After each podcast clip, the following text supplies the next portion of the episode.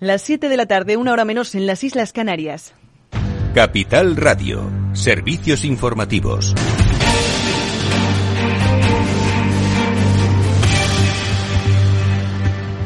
Muy buenas tardes. La energética francesa Total Energies ha aceptado reunirse este jueves con los sindicatos representantes de los trabajadores de sus refinerías para negociar así las posibles subidas salariales por el requerimiento del gobierno de restablecer el flujo de combustibles desde el depósito de Dunkerque, una citación que tendrá lugar hoy mismo a las 8 de la tarde. Los representantes de los trabajadores piden una subida salarial del 10% al mismo tiempo que el ministro francés de Economía, Bruno Le Maire, ha instado a la empresa a aceptar subidas en las retribuciones.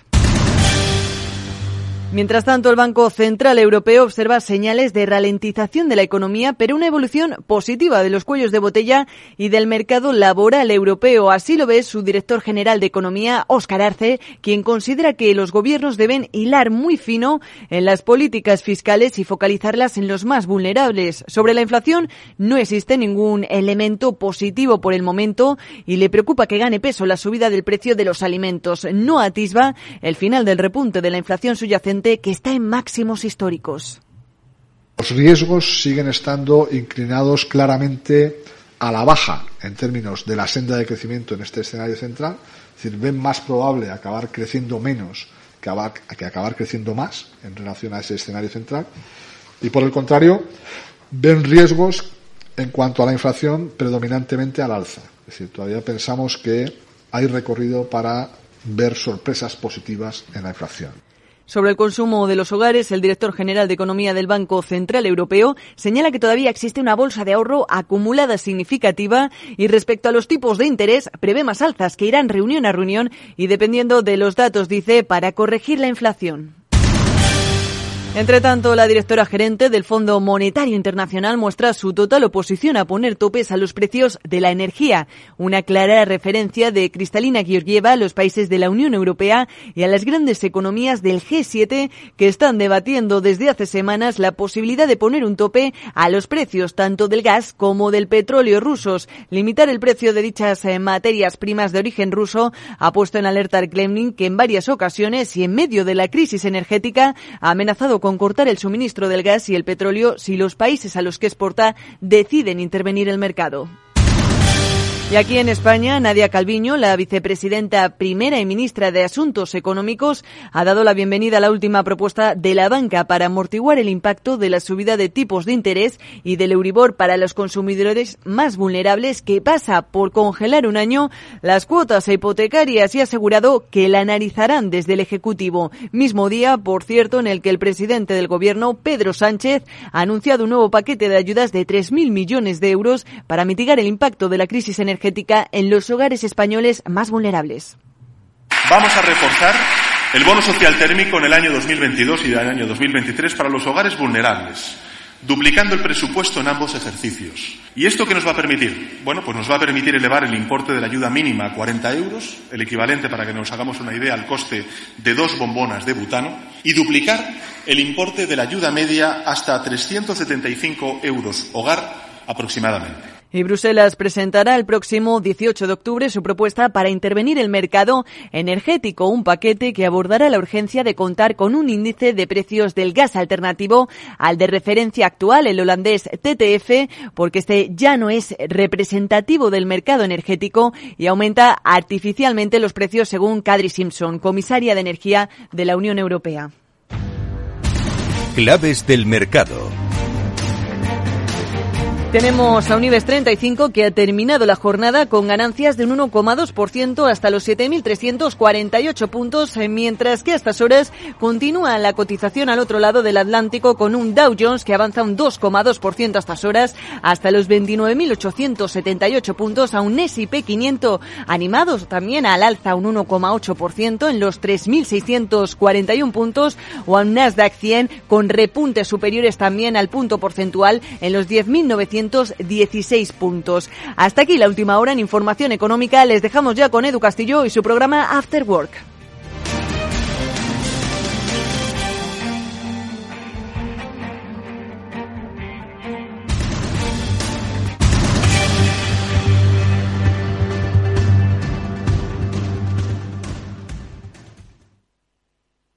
En Profuturo cumplimos seis años, pero además cumplimos sueños, llevando a niños y niñas de entornos vulnerables una educación digital de calidad para poder desarrollarse en igualdad de oportunidades en 40 países de Latinoamérica, Caribe, Asia y África. En Profuturo, el programa de educación digital de Fundación Telefónica y Fundación La Caixa, llevamos seis años impulsando el poder transformador de la educación. Invertir en acciones y ETFs con XTB tiene muchas ventajas, no tienes ninguna comisión hasta 100.000 euros al mes. La apertura de cuenta es online, rápido y sencillo y tenemos atención al cliente 24 horas al día en español. Más de 450.000 clientes ya confían en nosotros. xtb.es Riesgo 6 de 6. Este número es indicativo del riesgo del producto siendo un indicativo del menor riesgo y 6 del mayor riesgo.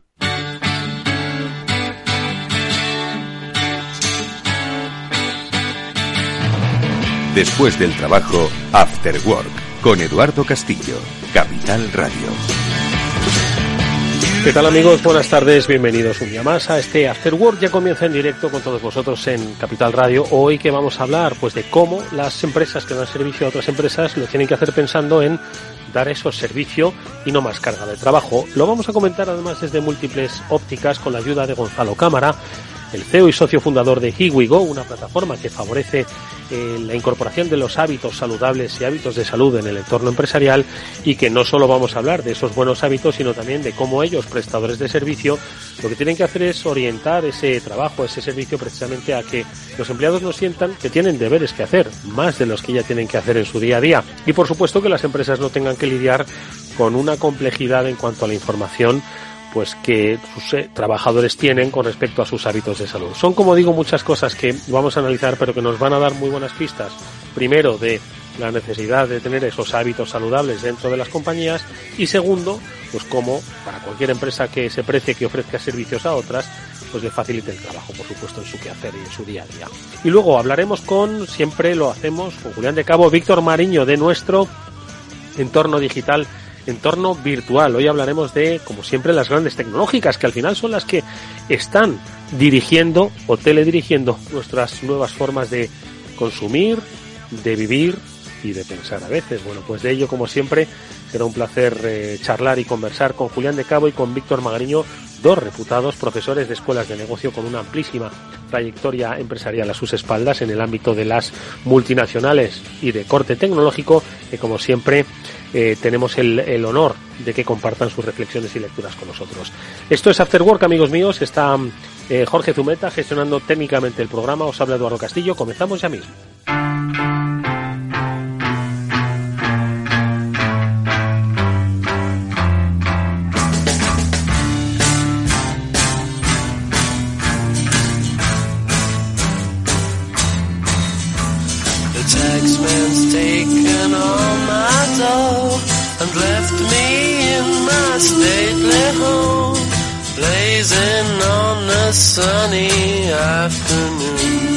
I can't sail my. He's taken everything I got. All I've sunny afternoon. Pues vuelve por nuestros estudios Gonzalo Cámara, él es el CEO y socio fundador de Here We Go, una compañía que nos ayuda, que ayuda a las empresas a encontrar sus buenos hábitos de salud o por lo menos a encontrar la salud laboral que necesitan sus trabajadores. Y hoy con Gonzalo vamos a tocar un tema que está muy vinculado precisamente al aprovechamiento de los servicios y sobre todo de los servicios de salud. Y es que muchas veces yo creo que no nos hemos parado a pensar que aunque nuestro negocio lo que quiere hacer es contribuir a una mejora de ese estado y de ese bienestar eh, de salud de las compañías, lo estamos haciendo bien. Es decir, estamos entrando de tal manera que no estamos sobrecargando ya la actividad de por sí sobrecargada de los trabajadores. Pues esto es algo en lo que ha reparado Gonzalo y quería compartir con nosotros. ¿Qué tal, Gonzalo? Buenas tardes, ¿cómo estás?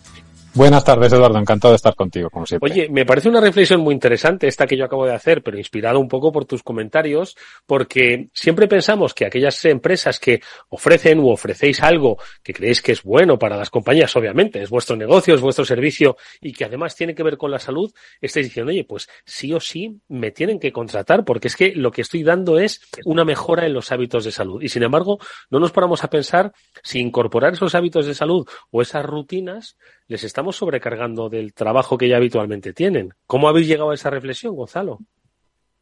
Pues sí, bueno, por, un lado, mira, porque es verdad que mm, muchas veces se produce eh, una sobrecarga en dos sentidos. Por un lado, las empresas en ocasiones eh, proveen a los trabajadores de distintos servicios y van, van como uniendo eh, plataformas y servicios presenciales, mm, sobre todo ahora últimamente más eh, suele ser en el ámbito digital. Y, y nos hemos encontrado con empresas que lo que necesitan ya no es eh, tener más servicios, sino algún instrumento que les permita unificar todo lo que tienen. Porque al final se genera cada cosa, o sea, cada servicio se accede por un sitio diferente, eh, es como una sobresaturación de, de, distintos elementos y que encima ni siquiera está, tienen un acceso unificado, una coordinación entre esos servicios, etcétera. Entonces sí que es verdad que a veces hay como un, exceso eh, en, por, aunque pudiera parecer que a veces faltan ciertos servicios, que es verdad que a veces faltan ciertos servicios en, en algunas empresas, pero algunas lo que tiene es como un exceso, un exceso de, de, de servicios que, que, encima no funcionan de, de, manera coordinada. Y luego, por otro lado, que es una cosa muy importante, cuando contactas con una empresa para ofrecerle algo, lo que le ofreces tiene que ser un aliviador de tareas para ellos. En el momento en el que lo que le estás ofreciendo le implica eh, tener que trabajar más de lo que muchas veces ya tienen que trabajar porque ya tienen su, su horario y su carga de trabajo completa, pues como tu propuesta implique más trabajo, pues dice, bueno, esto, esto no me cabe por ningún sitio, ni organizativamente, ni en, ni en mi día a día de trabajo, ¿no? Entonces es muy importante que cuando se ofrece un servicio se tenga en cuenta, lo digo también por experiencia propia, ¿no? Porque lo, lo, hemos identificado con nuestros clientes, que al final es muy importante que para ellos no suponga un, un trabajo adicional, sino al contrario, que les facilite su día a día y les quite parte de su carga de trabajo. Sí, porque puede ser contraproducente, es decir, lo que muchas veces una empresa piensa que va a ser favorable, porque estamos hablando de eh, servicios a los empleados, de eh, parte de retribución flexible, ¿no? Que se conoce, de cuidar por su bienestar, de ofrecerle pues un club de descuentos. Son muchos los aspectos que una empresa quiere tratar, pero igual como dices tú, ni los unifica y los lanza sin tener, qué, sé yo, un itinerario diseñado para un mayor aprovechamiento. Y como dices luego en consecuencia, muchas veces, pues eh, al usuario pues le supone una carga de trabajo. Esto es como decir, oye, te voy a dar una formación, la mejor formación del mundo en la empresa, pero tienes que estar todos los fines de semana estudiando. Y dice, oiga, que yo los fines de semana los tengo, los tengo para descansar, ¿no? Un poco esa reflexión, ¿no? Sí, efectivamente, sí. Eso es, por un lado, sin duda, eh, nosotros una cosa en la que hemos trabajado mucho desde Hugo es en, en generar rutas y contenidos que sean lo, estén lo más optimizado posible para el usuario y que con el menor esfuerzo posible obtenga el mayor resultado, ¿no? Y, y que les pueda ayudar eh, eh, a, mejorar su salud sin que tengan que invertir esos fines de semana y horas, etcétera. Es, al final es, es hacer como un embudo en el que vas echando mucha información, muchas formas de presentar esa información y vas eh, filtrando cuál, cuál es lo mollar de esos contenidos y cuál es la forma más amena y más amable para el usuario de al final eh, acceder a esos contenidos. Y, y, y, si haces un buen trabajo de filtrado, que, que, implica mucho trabajo, pero claro, para eso estamos las empresas que prestamos servicios a otras empresas y a, las personas, para, para hacer el, el, trabajo por ellos y, y, lo que le demos que sea mucho más eh, desgranado, mucho más fácil y, y, más fácil de consumir, por decirlo de alguna manera, porque si queremos también cambiar hábitos y mejorar la salud de las personas, es importante que sea, no sea un esfuerzo lo que tengan que hacer, porque entonces le estamos poniendo trabas en vez de, de ayudas. En vez de soluciones. Eh, fíjate, eh, por el trabajo que desarrolláis en Here We Go, entiendo, yo lo voy a resumir en, en, en, tres pasos fundamentales. Tú puedes decirme, no, no, son, son diez, ¿no? O son dos, ¿no? Pero yo veo como tres pasos importantes, Gonzalo, ¿no?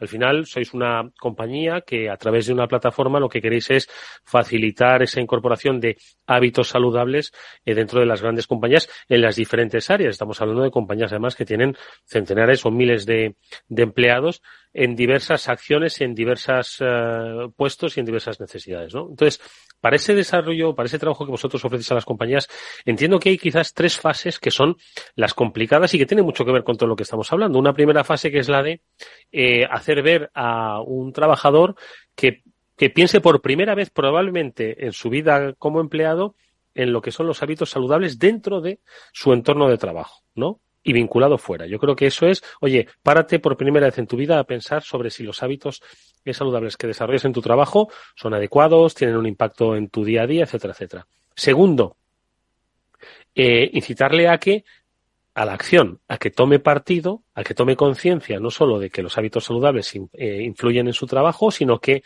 tome las medidas necesarias para mejorar esos hábitos, ¿no? O mejorar ese estado saludable.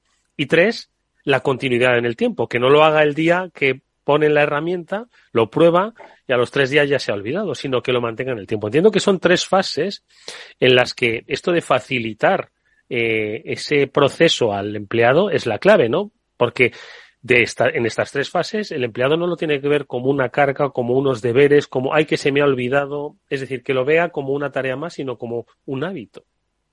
Claro, efectivamente. Al final lo has definido perfectamente. Esos tres pasos eh, eh, están detrás de, cómo abordamos eh, el, ayudar a las personas a adquirir esos hábitos, ¿no? Y el primero es, como tú bien decías, tomar conciencia de qué es lo que haces y cómo puedes cambiar lo que haces para que mejore tu salud luego que lo pruebes y que digas, oye, pues mira, pues efectivamente esto me va bien. Y, y lo más importante, que, o sea, este segundo paso que sería un poco como la llamada a la acción y luego que eso perdura en el tiempo, que al final vea el beneficio de incorporar ese cambio para que eh, prolongado en el tiempo tenga un impacto positivo en su salud. Eso es fundamental. Entonces, al final, ¿cuál es el objetivo o cuál es el, el mecanismo, mejor dicho, a través del cual la gente puede engancharse a esto? Que no lo vean como una tarea, que no lo vean como un trabajo, como, por encima que tengo que trabajar no sé cuántas horas, ahora además tengo esta otra cosa, ¿no? Entonces, por eso es muy importante esos formatos y esos contenidos eh, bien, bien filtrados, vamos a decir, bien seleccionados. Y, y, mira, pasa una cosa, por ejemplo, que esto no, nos pasa a nosotros, tanto como profesionales de la salud, que buena parte del equipo de GIBO somos profesionales de la salud, y, y también incluso a nivel personal o social, ¿no? Que hablas con personas que buscan información sobre algún tema de salud que les preocupa y encuentran muchísima información. O sea, ahora lo que tenemos es un exceso de información y una falta de seguridad de si la información que hemos encontrado es fiable, si es adecuada para mí, etcétera, ¿no?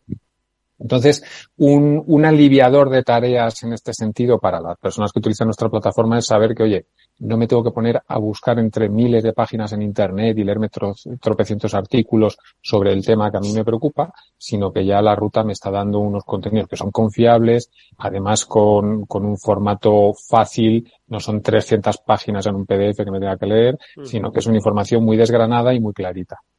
Y, y, al final eso también es lo que ayuda, es lo que te lleva un poco también a esa, esa llamada a la acción, ¿no? Es el, el te hace caer en la cuenta, tienes inquietud por cambiar algo, te da una información ligera pero mm, contundente, por decirlo de alguna manera, y eso te permite también eh, ir interiorizándolo con más facilidad, hacer pequeños cambios que te permite ver si realmente eso te está ayudando, lo vas testando en ti mismo, etcétera, ¿no? Entonces, es, es hacerlo mm, ligero y llevadero, pero que realmente tenga calado. Oye, Gonzalo, me gustaría poner eh, que nos pusieras un ejemplo eh, sobre esto último eh, y además que es muy frecuente. Estoy seguro de que cualquiera que nos está escuchando dentro de su entorno laboral, que puede ser mayor o menor, y, y, del sector que sea, ojo, estamos hablando de la distribución, del mundo de la prensa o del sector del automóvil, es que da igual, es que al final somos trabajadores con una serie de circunstancias en cada ámbito. Estoy seguro que más de uno, dentro de su departamento, sus compañeros de trabajo, alguien le ha dicho,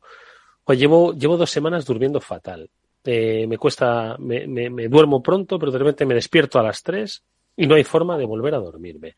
Eh, con quizás la misma carga de estrés laboral, es decir, no ha incrementado, pero de repente lleva dos semanas así. Y eso que lo comenta en los ámbitos laborales, ¿no? Diciendo, joder, pues este, lo comenta como diciendo, a ver si se pasa y ya puedo volver a seguir durmiendo. Pero no toma, no toma conciencia. Entonces, de repente nos, nos cuentas que puede consultar sobre hábitos del sueño a través de la plataforma, en vez de dejarlo caer, pues uno lo deja pues caer, ¿no? En medio de un ambiente laboral, pues confiando en que quizás alguien sepa de esto o alguien le diga, pues a mí me pasa igual, no te preocupes, ¿no? Entonces yo creo que este es un, claro ejemplo de cómo poder actuar en este sentido. Sí, efectivamente. Y, y de hecho has, has, tocado un tema que es muy recurrente y más eh, desde la pandemia. Eh, ha habido un, una mayor incidencia y una mayor incidencia de, de alteración de, de, problemas del sueño. Y en, en, España Y, y es un ejemplo muy claro. Pues eh, hay muchas personas que tienen alteraciones del sueño, pero además no todas tienen la misma alteración del sueño. Hay personas que les pasa tal cual tú lo has contado, me duermo, pero a las tres me despierto, no consigo dormirme. Hay personas que se duermen, o sea, perdón, que les cuesta mucho conciliar el sueño eh, y tardan mucho en dormirse. Y hay personas que se duermen, pero se despiertan repetidamente y vuelven a dormirse, etcétera. Todo esto al final genera un, un trastorno del sueño que afecta a nuestro bienestar, a nuestro rendimiento, a nuestro carácter al día siguiente, lógicamente. Y, pero cada caso tiene unos orígenes, unas características que pueden ser distintas en función de, cuáles sean las circunstancias de cada persona, ¿no? Entonces, eh, de hecho, cada uno de estos tres casos que te acabo de contar se abordan de manera diferente. Al final, eh, por ejemplo, en nuestra plataforma, a través de un sencillo cuestionario, las personas pueden identificar si tienen o no un problema del sueño y si lo tienen, de qué tipo es para ver cuáles son las pautas que tiene que seguir, que pueden ser distintas del de al lado, que también tiene problemas de sueño, pero a lo mejor uno es el que tú comentabas, me duermo, pero a las tres me despierto, mm. y otro es, pues yo me duermo enseguida, pero me despierto ocho veces en la noche. y yo podría hacer una primera consulta en la plataforma, es decir, oye, ¿qué me está pasando? Esto es algo habitual. Quizás eso sería un punto muy interesante, el hecho de que me haga una serie de preguntas que diga la plataforma, diga, anda, si me identifican lo que me está pasando, es decir, esto es algo común, es decir, ¿qué puede haber detrás de esto? Yo puedo consultar esa información y evitarme buscar en Google, que es lo primero que haríamos, ¿sabes? Claro, efectivamente. La, plataforma te genera una ruta donde te va dando las pautas y te va acompañando en un proceso en el que tú vas a ir eh, identificando cuáles son los motivos que pueden estar detrás de, tu problema y te va dando soluciones, te va dando recomendaciones. E incluso si, las características de tu cuadro son eh, tan complejas o tan acusadas que, pueden estar relacionadas con algún problema de salud mayor que debería eh, ser revisado por un supervisado por un profesional de la salud, pues te recomienda que acudas a un profesional de la salud, mm, porque es que muchas veces el trastorno del sueño mm, puede venir eh, por, puede ser por temas emocionales, pero también puede ser por temas digestivos, por, por cualquier otro eh, aparato o, o sistema del, del, cuerpo que nos pueda estar interfiriendo en el buen descanso, ¿no? Entonces, eh, ese cribado lo puedes hacer a través de la plataforma de manera que te pone en marcha esa llamada a la acción que te va a permitir tomar las medidas necesarias cuando con la plataforma es suficiente, fenomenal. Si no es suficiente, pues eh, el siguiente paso es que acudas a un especialista y se te recomienda, lógicamente.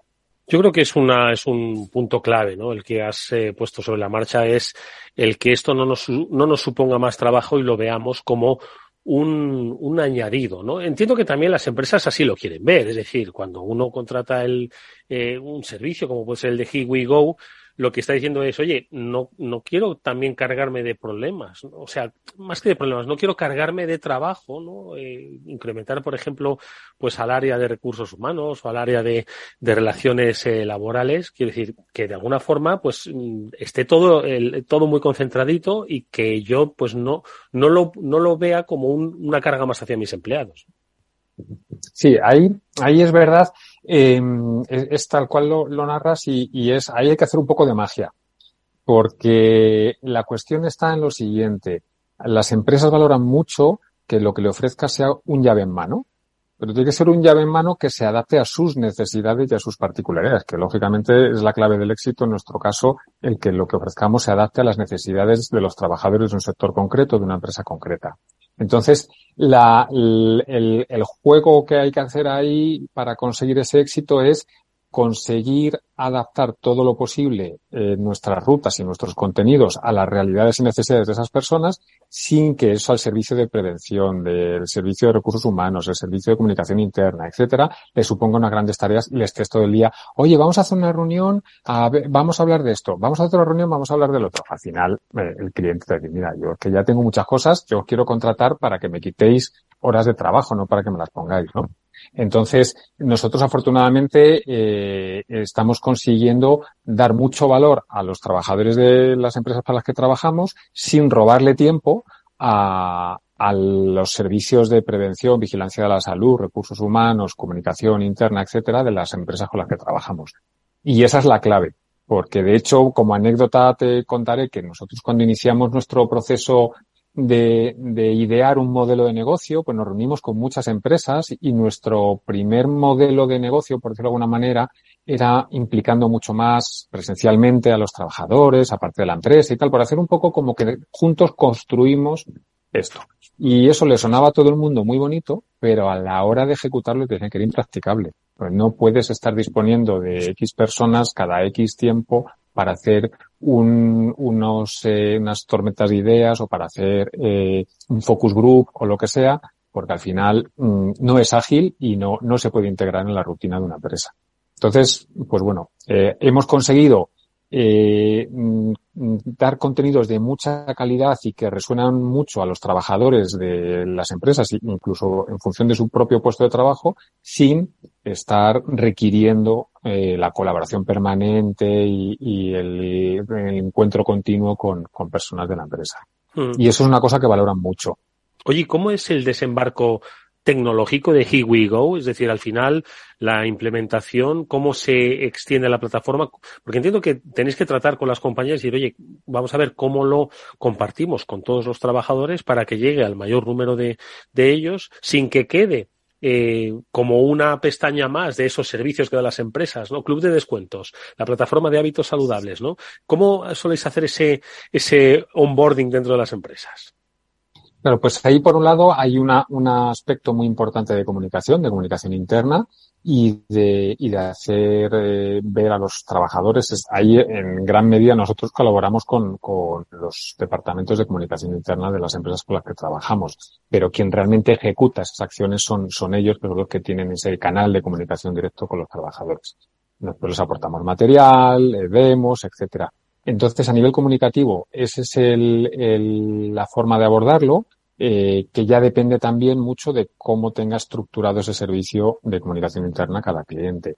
Y luego, a nivel tecnológico, pues hay distintas formas, desde que la empresa comunique sin más a los trabajadores, oye, esta, esta aplicación, que nuestra aplicación está en los marketplaces y pueden descargársela y con un código de la empresa, etcétera, pueden acceder a ello con una serie de requisitos, o con otras empresas que lo que quieren es integrar dentro de su portal del trabajador a través vía API eh, integramos nuestra plataforma con su plataforma corporativa y una vez ellos se loguean en su plataforma corporativa ya están automáticamente logueados en la nuestra y pueden acceder a ella, etcétera. Entonces, a nivel tecnológico hay de lo más sencillo a lo más complejo, vamos a decir, según necesite cada cliente. Y a nivel comunicativo, pues depende mucho de, cómo lo, gestione internamente cada empresa. Nosotros le damos todo el apoyo que podemos, pero la está de la mano de la empresa mucho más eh, cómo gestionar la comunicación. Bueno, pues yo creo que hoy las reflexiones que Gonzalo Cámara, CEO y socio fundador de Here We Go, nos ha dejado tienen mucho que ver no solo con los propios servicios, ojo, que ellos ofrecen sobre ese fomento ¿no? de los hábitos saludables dentro de las organizaciones, sino también sobre el papel que realmente estas compañías que proveen de unos servicios y de unas acciones a otras compañías, a sus clientes, no solo es eficaz en su objetivo, que es el de que todos seamos pues un poquito más eh, saludables dentro de nuestro entorno de trabajo, sino sobre todo que sea eficaz y que les alivie de cargas de trabajo. Hoy las empresas obviamente lo que buscan es eficacia y sobre todo no incrementar la carga de trabajo en la compañía ni siquiera dársela a los trabajadores. Y hoy nuestro invitado, como digo, nos ha dado las pistas sobre cómo por lo menos iniciar esa reflexión sobre lo que estamos haciendo y sobre todo que sea eficaz nuestra herramienta, porque una cosa no puede serlo sin la otra. Así que ahí nos quedamos con esa reflexión, Gonzalo. Pues sí, así es. Hay que ser aliviadores de tareas porque, porque eso es, es eh, un, un, plus y las empresas realmente lo que necesitan es, es eso, ¿no? no que les des más trabajo, sino que le alivies trabajo y que, y que lo que aportes sea eficaz sin esfuerzo para ellos. Bueno, y si tenéis problemas de sueño, preguntároslo realmente, preguntadle a vuestra empresa, porque al final eso repercute, que uno vaya mal dormido al trabajo, ya sabéis cuál es el impacto que tiene, no solo en su propia eficacia, sino en la relación con los demás. Así que si nos estáis escuchando, tomad buena nota. Gonzalo Cámara es CEO y socio fundador de Hiwigo. Gracias, Gonzalo, por estar una vez más con nosotros en este programa. Como siempre, encantado, Eduardo. Un abrazo. Hasta pronto. After Work, con Eduardo Castillo. ¿Te interesa la bolsa? Pues entonces no te puedes perder la mejor tarifa para comprar y vender. Invierte en acciones y ETFs de todo el mundo sin comisiones. Sí, cero euros, ninguna comisión. ¿Qué significa cero euros de comisión? Cero euros de comisión significa que mientras tu nominal mensual no exceda los 100.000 euros, invertir en acciones al contado y ETFs en XTB no conlleva comisión de compra-venta. Entra ahora en xtb.es y comprueba lo que te cuento. XTB, más que un broker online. Riesgo 6 de 6. Este número es indicativo del riesgo del producto, siendo 1 indicativo del menor riesgo y 6 del mayor riesgo.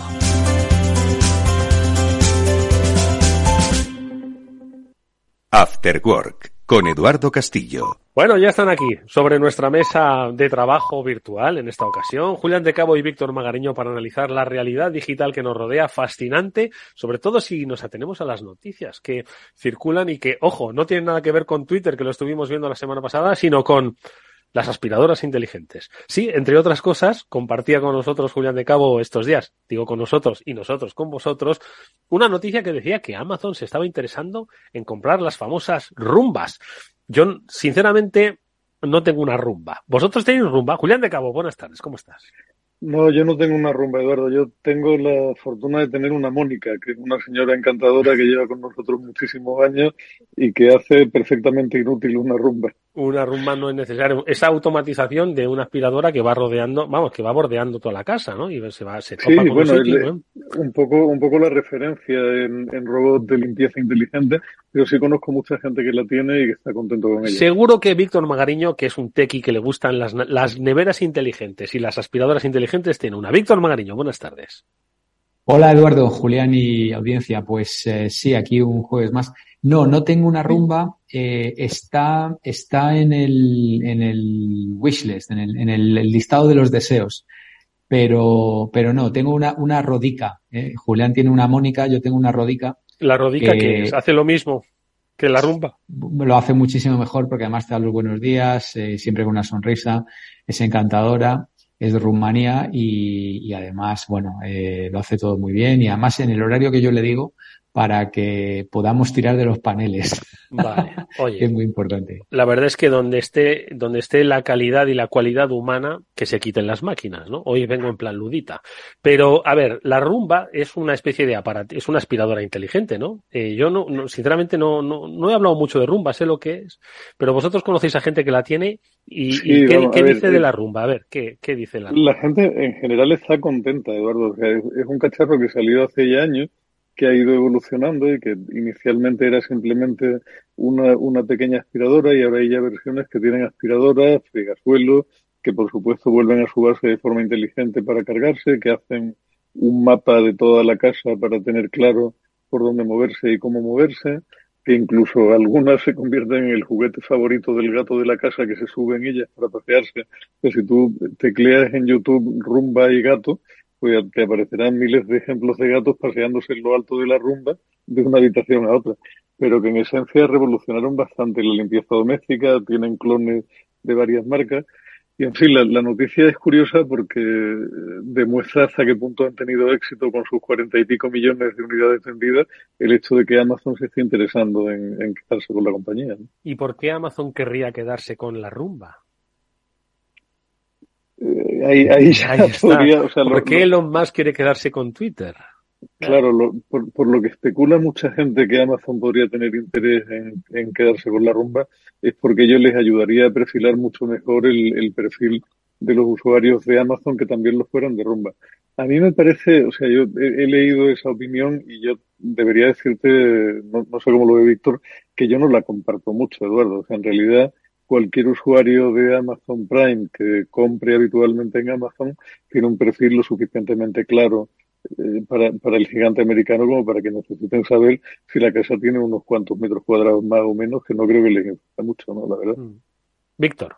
A ver, yo, yo creo que esto se engloba entre una más de las noticias de, de por qué, bueno, pues en su día Amazon sacó Alexa, ¿no? Y básicamente se metió en nuestro, en nuestro salón, en nuestra cocina, incluso en nuestro dormitorio, ¿no? Y escuchaba todo lo que se decía por ahí, que luego decían que lo podías apagar, pero luego al final le habían pillado escuchando conversaciones y demás.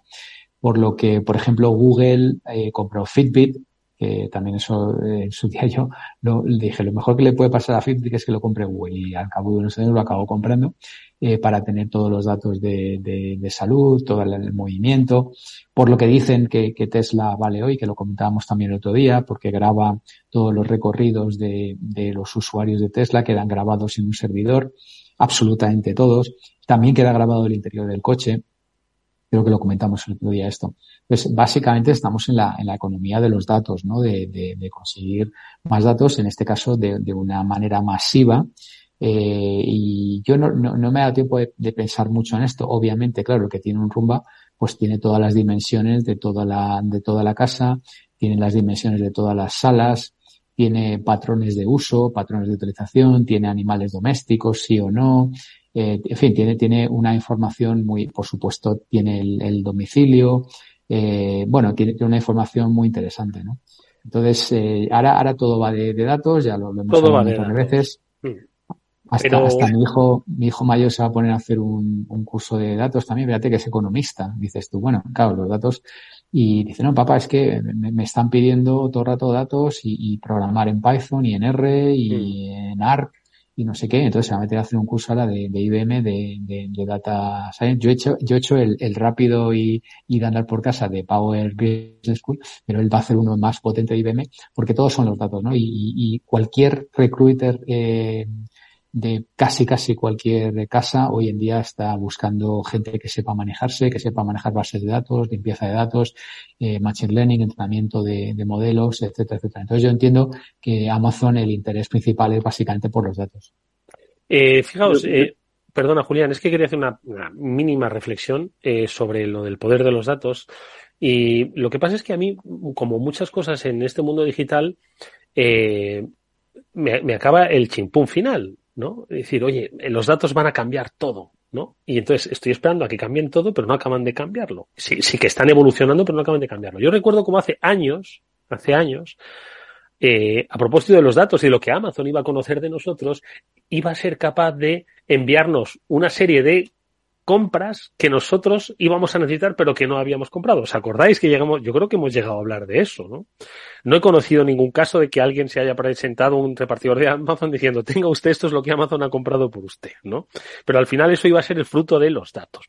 Y eso tampoco es que pues esté ocupando titulares, ¿no? Entonces, me pasa un poco lo mismo con la rumba o con muchas otras cosas. Es decir, indudablemente la generación de datos es permanente, se van ordenando poco a poco, pero fíjate, el día que Amazon sepa lo que yo quiero comprar, que seguro que algún día lo sabrá, y me viene ahora que estoy más tieso que la mojama, me lío a pedradas con el de Amazon para que se vaya para atrás y se lleve todos los. Es decir, si va a tenerse Amazon a la realidad económica que no puede adelantar, ¿no? Es decir, que, no sé, reflexionaba sobre eso. Julián. Pues mira, yo, yo no lo veo, o sea, ahí, hoy, hoy disiento un tanto más de Víctor, ¿no? O sea, para mí el, el, tema de rumba, que tiene, tiene ya un tiempo además, o sea, hace, hace ya tiempo que se quedó con ella por una cantidad de dinero bastante apreciable, el, el tema tiene que ver mucho más con el intento de Amazon de hacer aparatos interesantes para la gestión del hogar digital, donde de vez en cuando te hace cosas un poco más estrambóticas, como aquel dron helicóptero con cámara que, que, hablamos en su momento, que podía grabar a los intrusos en la casa. Si te entraban en la casa se disparaba y salía un pequeño dron que te, además de asustarte, te, te, grababa y mandaba la imagen a la policía y tal. Amazon tiene una línea mucho más consistente de, de repetidores wifi domésticos, de routers de muy buena calidad, de aparatos también como timbres, puertas automáticas, cosas por el estilo, que, que en el fondo son tendencia que, que, va ocupando lugar en el, en el hogar poquito a poco. Yo no, no, creo que nos vayan a cambiar la vida de un día para otro, porque no hay, no, no veo, ni siquiera en casa de los amigos más frikis, veo, veo quien haya sustituido todos los interruptores normales por interruptores inalámbricos, pero sí que se van metiendo poco a poco en casa y que van cambiando la manera de, de ver las cosas y de hacer las cosas. El otro día también, acuérdate, comentábamos sobre, sobre, creo que, creo que estuvimos hablando sobre tu Google Chromecast y cómo aquello se había quedado un poco antiguo comparado con algunas sí, de las versiones que estaban vendiendo por ahí, ¿no? Paleolítico de la, de la tecnología. Claro, yo, o sea, si, si ves a mi madre con sus ochenta y pico años manejando, pidiéndole a Alexa que le ponga una serie en la televisión, dices, caramba, esto empieza a tener algún sentido y el día que yo esté muy mayor, muy mayor, igual me viene la mar de bien tener motorizadas las, persianas de casa para no tener que tirar de una cuerda como lo hago ahora, ¿no? Poco a poco. O sea, yo creo, creo que Amazon ahí está jugando bastante inteligentemente sus cartas en el largo plazo, tiene cash de sobra para ir invirtiendo con tranquilidad y va comprando negocios que sean consistentes con la línea que lleva. No, no, me parece que sea un disparate. Y, y, por otra parte, creo que información tienen ya toda la del mundo y cuatro cosas más. O sea, solo, solo, que tú, solo con lo que compras y con las películas que se ven en tu hogar, tienen una idea perfecta de, de cómo es la gente que vive en esa casa. ¿Mm? Bueno, pues nada. Víctor, Víctor. Sí, a ver, eh, yo por un lado estoy de acuerdo eh, y por otro lado matizo, ¿no? O sea, obviamente eh, tenemos eh, algoritmos de, de, inteligencia artificial cada vez más potentes y esos cada vez necesitan más datos y de más diverso tipo, pero cantidades ingentes, o sea, barbaridades de datos y, y tanto estructurados como no estructurados, o sea, desde, desde, por supuesto, patrones de uso y tal, hasta cuando la gente se loguea, cuando se desloguea. Hablábamos, por ejemplo, de que TikTok tiene el valor que tiene ya no solamente por el contenido, sino por, por, por, por lo que no ves, por cuánto tiempo lo ves, por dónde haces clic. O sea, quiero decir, hoy en día dato, dato es, es absolutamente Pero por otro lado, eh, también hay que tener mucho cuidado porque yo últimamente me estoy leyendo cada vez más cosas que a mí me encantan, por otro lado, porque ya sabéis que yo soy, voy, me gusta ir anticontracorriente. Entonces, cuando todo el mundo está con el dato, eh, cuando leo cosas de, creo que en alguna ocasión lo he comentado, eh, el tema de la industria de, del medicamento, que se ha basado mucho en el dato para predecir nuevas eh, medicamentos, vacunas y tal, pues ya está, se está dando cuenta de que, de que no está, no acaba de funcionar bien, porque a veces las, las bases de datos están sesgadas y empieza a haber eh, un poco de pushback, o sea, empieza a ver la gente eh, tirar para atrás. Otra, otra noticia muy interesante que he leído esta semana es sobre el tema de los coches autónomos, que llevamos aquí ya eh, tiempo hablando. Bueno, pues resulta que eh, empieza a haber ya voces muy fuertes que dicen, oye, esto es, esto es una tomadura de pelo. Es que llevamos década y media, dos décadas, gastados 100 mil millones de dólares y aquí no hay un coche autónomo ni, ni nada que se le parezca. O sea, hay una cierta independencia y tal. Con lo cual hay gente que se está, que se está empezando a cuestionar y que se está empezando a, a, a tirar para atrás en esto, ¿no? Entonces, al final, yo creo que las cosas tienen un periodo de maduración y, y no sé, también le pasó con, hay, cosas que simplemente, simplemente es mucho más sencillo eh, hacerlo. Decías tú, Julián, decía, no, es que mis amigos ninguno ha cambiado los, los enchufes y tal. Pues claro, pues es mucho más fácil. Es igual que lo del Amazon Go, la tienda esta que entras y compras y lo agarras y te vas. Pues es que iban a abrir centenares y, hay, abiertas 12 y, se han gastado 100 millones de dólares. O sea, es que hay cosas que, no compensan. Mira, yo, y ya me, me te dejo, Julián. El, el, el otro día cenábamos con, con una pareja de amigos que son los dos jubilados de Telefónica, eh, jóvenes jubilados, los dos licenciados en informática, muy tequis, tal y cual. Y claro, suben al mini y lo primero que hace él es, hombre, pero todavía vas con el móvil y tal poniéndolo ahí en el cacharro, pero si ya lo puedes conectar con el Google CarPlay y tal y cual, no sé qué. Y le digo, bueno, pero es que para mí es muy cómodo, ya directamente le doy al, al, móvil, tengo la cita, le doy al Maps y ya me abre el Maps y ya sabes que para tráfico y tal, no es que no sepa ir, que yo sé ir, ¿no? Pero, pero para tráfico, me da el tráfico en tiempo real y tal. No, hombre, no, pero esto lo conectas con el CarPlay y de repente se puso a buscar eh, vídeos para conectar. Dice, mira, a ver, si tu mini este ya lo tiene, tal, tal, tal. Y luego de repente vi que se le cambiaba la cara porque había que utilizar, de repente sale un vídeo con un tío con una caja llena de cables. Dice, uy, bueno, espérate un momento, esto parece que es más complicado. Tal. Entonces, al final, eh, volvimos al tema de decir, oye, mira, déjalo, mira, yo saco el móvil, le hago, pum, ir a calle Barquillo, pum, lo pongo ahí y ya está, en, en dos segundos, ¿sabes? Eh, o sea, que quiero decir que hay cosas que, que simplemente no compensan, no compensan, y, y, no sé si algún día compensarán, pero ahora mismo, eh, no sé, encender y apagar la luz o, o cosa, o, o, simplemente hacer la compra y esperar un par de minutos en la cola, pues no compensa hacerlo con tecnología. Oh, es bueno, mi, mi a ver, ¿Qué, a ver qué es lo que pasa si se dan esos pasos para atrás. A ver, Julián, que has levantado la mano al, al, sí, al término al... coche autónomo. No, no, no, no, vamos, ha coincidido ahí, pero realmente lo que me interesaba más era, era el tema de los datos, ¿no? Y, y es una, es una idea que, que, he repetido en alguna ocasión porque me hizo gracia cuando lo leí y me pareció un gran argumento, que dice que si, si es Facebook o Meta, como queramos llamarlo ahora, el, el representante del imperio del mal en cuanto a captura indiscriminada de información y tenerlo todo sobre nosotros y teóricamente saber más que, nosotros mismos sobre nuestra propia vida, ni siquiera son capaces de utilizarlo para evitar perder clientes que se le están yendo poco a poco, con lo cual igual es que el ser humano es más impredecible, más rico y, no tan susceptible de ser manejado por un algoritmo como, como tendemos a pensar, ¿no? Bueno, pero, pero ahora ten en cuenta que desde hace aproximadamente un año y medio eh, Facebook está capado. ¿Sabes? Por, por el tema del ATT de, de Apple, que ya no comparte la, identificación de usuario del Apple con, con, todas las apps, porque claro, la mayoría de la gente cuando le preguntan, ¿quiere usted que le traquemos? la mayoría de la gente dice, no, va a ser que no. Entonces, eh, yo creo que es parte de, la pérdida también que ha tenido de valor, de valor Facebook y un poco de la, de la pequeña crisis y porque se está metiendo de lleno en, en el tema del metaverso y tal. Y por cierto, hablando de metaverso, mira, yo Sabes que soy muy escéptico de muchas cosas. Julián lo sabe que hemos tenido a veces sobre el tema de las impresoras 3D, entre otras, ¿no? Pero de repente leo una cosa esta semana y ya sabéis que hemos hablado aquí, hace ya, llevamos años hablando de los NFTs, ¿no? De los non-fungible tokens, que eso forma parte del metaverso, básicamente, ¿no? O sea, por ligar una cosa con otra. Pues mira, hay una noticia que a mí me ha sorprendido y es cuando una gran compañía del offline se mete a este tema. Y esa compañía es Disney. Cuando Disney, eh, la noticia es que ha contratado el super mega abogado para meterse a tope en NFTs y en la economía DeFi, ¿no? La, la de, desagregado. Pues eh, automáticamente yo conecto, ¿sabes? Conecto porque digo, cuando se mete Disney, que sí, que se pueden también dar un batacazo, ¿eh? que aquí nadie está libre de, y, batacazos ha habido, ¿no? Desde el Cherry Coke hasta, pero cuando se mete Disney en esto, yo ya me lo hace pensar, ¿sabes?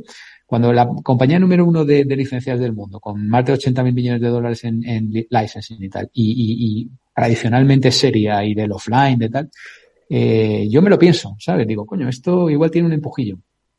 o sea, decir que Disney es una compañía del offline, eh, en fin, no sé yo hoy día hasta qué punto uno puede afirmar con tranquilidad que Disney sea una compañía del offline si tiene hasta no, Pero, o, igual, decir que yo estoy con Víctor un poco en el sentido de que Disney, por supuesto que es una, es una gran productora de contenido audiovisual digital, pero yo no sé ahora mismo dónde está el, cuál es un poquito el, la, esa, ah, lo diré, la, la, composición de su negocio, dónde está la parte offline, que son, por supuesto, los parques, el entretenimiento, y luego todo el merchandising físico, ¿no? Que nace y emana pues de, de las creaciones, ¿no? Eh, que hace. Claro, pero, todo, pero todo el crecimiento y todo el desarrollo de Disney en los últimos años no viene de abrir parques masivamente, sino de montar sus propios servicios online y de ver cómo puede expandir ese negocio del merchandising en el mundo offline y para eso el, el tema del NFT es clave para ello.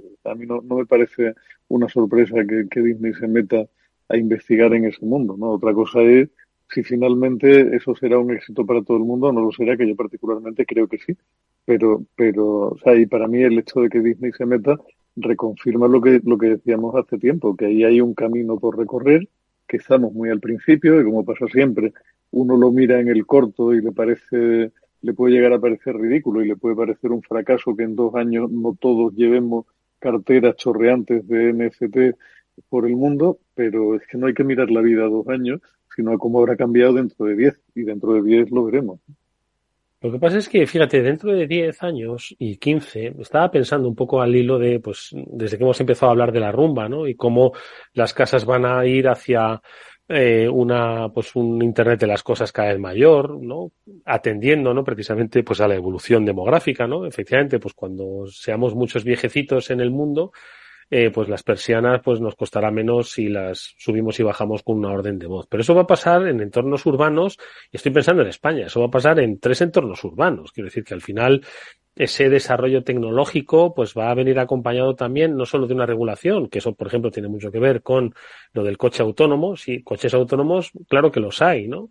Lo que pasa es que hay una regulación que no permite su desarrollo eh, o su, su, su convivencia con otros vehículos, ¿no? Entonces, yo creo que al final nos vamos a, a quedar en ciudades-estado muy inteligentes con países que están, bueno, en ese tránsito digital, pero que ni mucho menos ni rumbas ni drones que van a llevarles pizza ni historias suficientes que tengan conectividad a internet. A ver, Julián y Víctor, ¿qué estabais? Eduardo, yo por, por poner, o sea, ya que ya que has hablado de y han salido fechas y plazos, por dar una fecha, ¿no? Hace 15 años del lanzamiento del primer iPhone y ahora nos parece que la, evolución número 14 es un fracaso porque solamente tiene como novedad la cámara y tal. Mira la vista atrás y, y a ver quién hace 15 años hacía todo lo que se puede hacer hoy con un teléfono inteligente. Y hoy, a fecha de hoy, hay más teléfonos inteligentes en los bolsillos de los seres humanos que seres humanos andando sobre el planeta, con lo cual ¿Qué, va a pasar dentro de 10 años? Yo no sé tú, yo no soy capaz de predecirlo ni en broma. Y lo que, pero lo que sí tengo claro es que NFT es una tecnología que presumiblemente seguirá ahí dentro de 10 años y tendrá un lugar bajo el sol, seguro. Otra cosa es quién habrá salido ganando y quién habrá salido perdiendo, cómo habrá ayudado a transformar, a transformar determinadas industrias. Pero que, va a estar ahí, yo no tengo mucha duda, ¿verdad? Sí, yo el tema de los vehículos autónomos, Eduardo, la reflexión que has hecho sobre las ciudades y tal, fíjate que el, artículo que he leído decía que el 90% de lo que hace un vehículo autónomo es fácil, ¿vale? Porque es simplemente mantenerlo en el carril, que se pare en un semáforo, que respete los límites de velocidad y tal. El problema es cuando lo mezclas con gente, con, con un niño que sale corriendo detrás de un balón, es ese 10% de las situaciones que eso, claro, normalmente no pasa. Bueno, pues eso es lo que vuelve locos a los algoritmos y lo que hace que llevamos 20 años, 100 mil millones de dólares y que no seamos capaces de tener un coche autónomo. Lo cual al final, entre otras cosas, porque no sabemos, dice, bueno, es que cuando la tecnología va a imitar al cerebro humano, muy sencillo. No lo sabemos porque no sabemos cómo funciona el cerebro humano. Es decir, tenemos una ligera idea pero, pero no sabemos bien cómo van las conexiones y tal, todavía se está experimentando.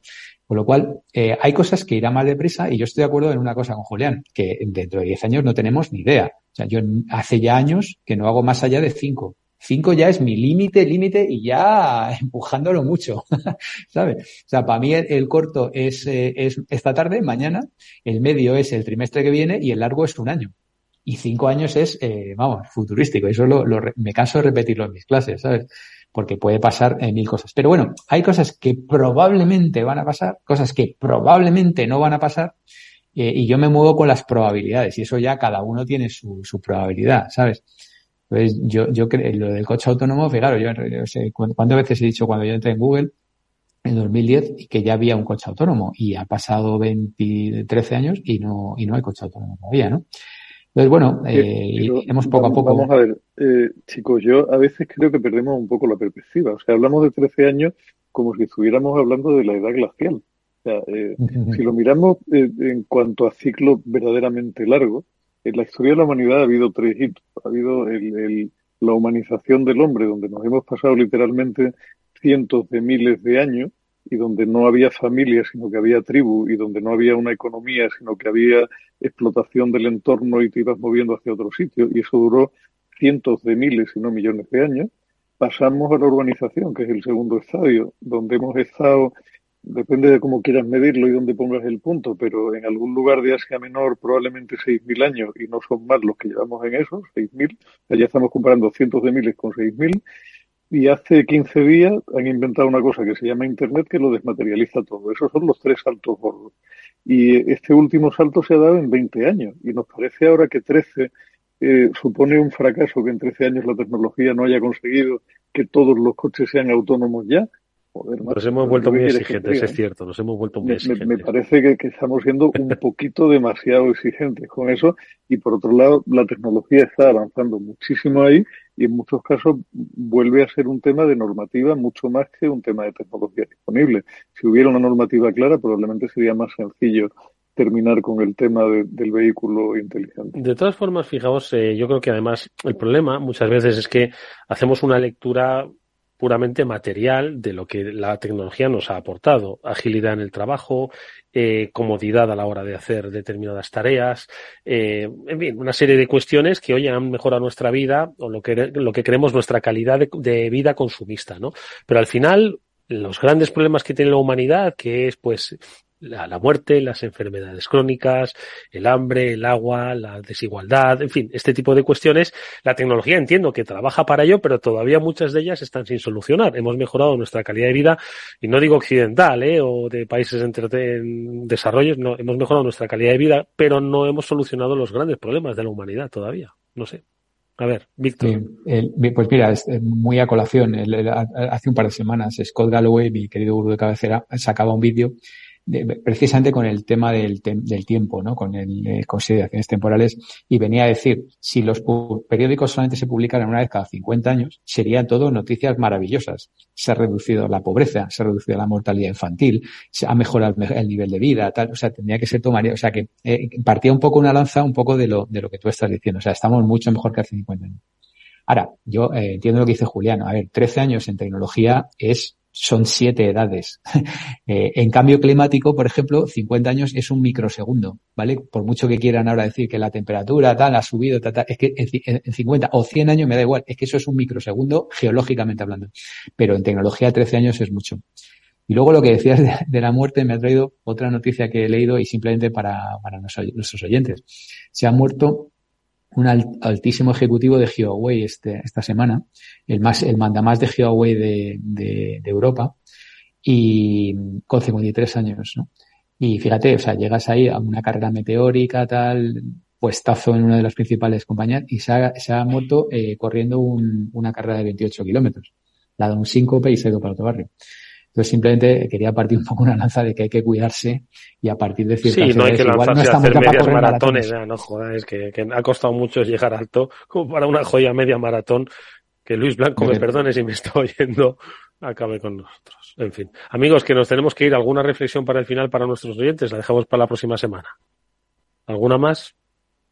Pues que habrá que ver cuando termine el día de hoy qué tal se, vamos, lo sabremos dentro de un par de semanas, qué tal cerró el segundo Prime Day anual de Amazon, que no hemos hablado de ello, pero es la primera vez que Amazon hace dos veces la misma cosa durante un año. A ver qué tal. Siempre. Nosotros nos despedimos hasta el lunes que volverá nuestro programa de eh, ciberseguridad, como siempre con Pablo Sanameterio y Mónica Valle para hablar de también estos tiempos digitales, tiempos digitales más seguros. Hasta entonces. ¿Qué es ir más allá? Con Arval podrás llegar donde te propongas de la forma más sostenible y asegurar un mundo mejor contribuyendo a la seguridad en carretera, al futuro de las ciudades y a la calidad de vida. Ser responsable sin tener miedo al liderar el cambio. Arval, la transición energética arranca aquí. Más información en arval.es.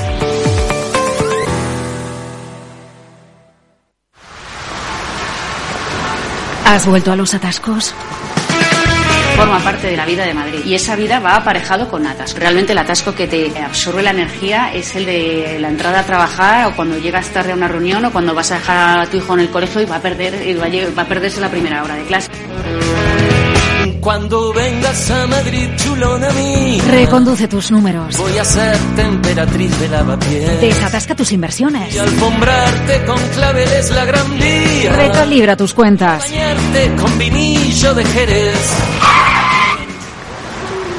Que no se atasque tu economía. Sintoniza Capital Radio. No me gusta el mundo atascado. Escuchad, una vida más sana es posible. ¿Culpa? Fuera. Más madres que dediquen tiempo a cuidarse. Azúcar? Fuera. Saboreemos la vida. Ser activistas es nuestra mejor forma de ser. Ahora tu seguro de salud con un 36% de descuento. Infórmate en el 974 88 0071 o en dkv.es barra activistas. DKV. Si te gusta el pádel, en Capital Radio tenemos tu espacio. Todos los martes a partir de las diez y media de la noche saltamos a la pista para contarte la actualidad del World Padel Tour, los torneos amateur, las novedades de las marcas y toda la actualidad relacionada con el segundo deporte más practicado de España. Esto es Padel, los martes a las diez y media de la noche en Capital Radio.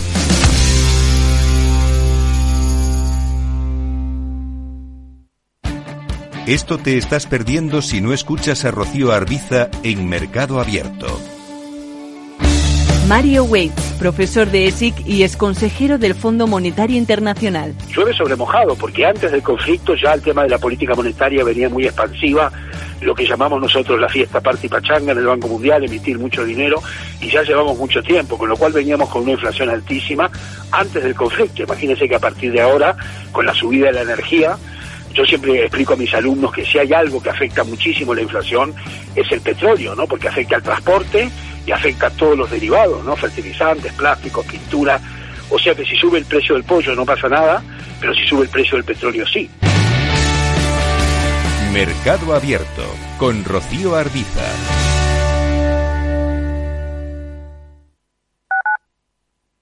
Desde el 17 de octubre, protégete doblemente ante la gripe y el COVID. Si tienes más de 60 años o perteneces a algún grupo de riesgo o eres personal sanitario y sociosanitario, pide cita en tu centro de salud o punto de vacunación. En la web de la Comunidad de Madrid podrás informarte del plan de vacunación de refuerzo de la gripe y el COVID. Comunidad de Madrid.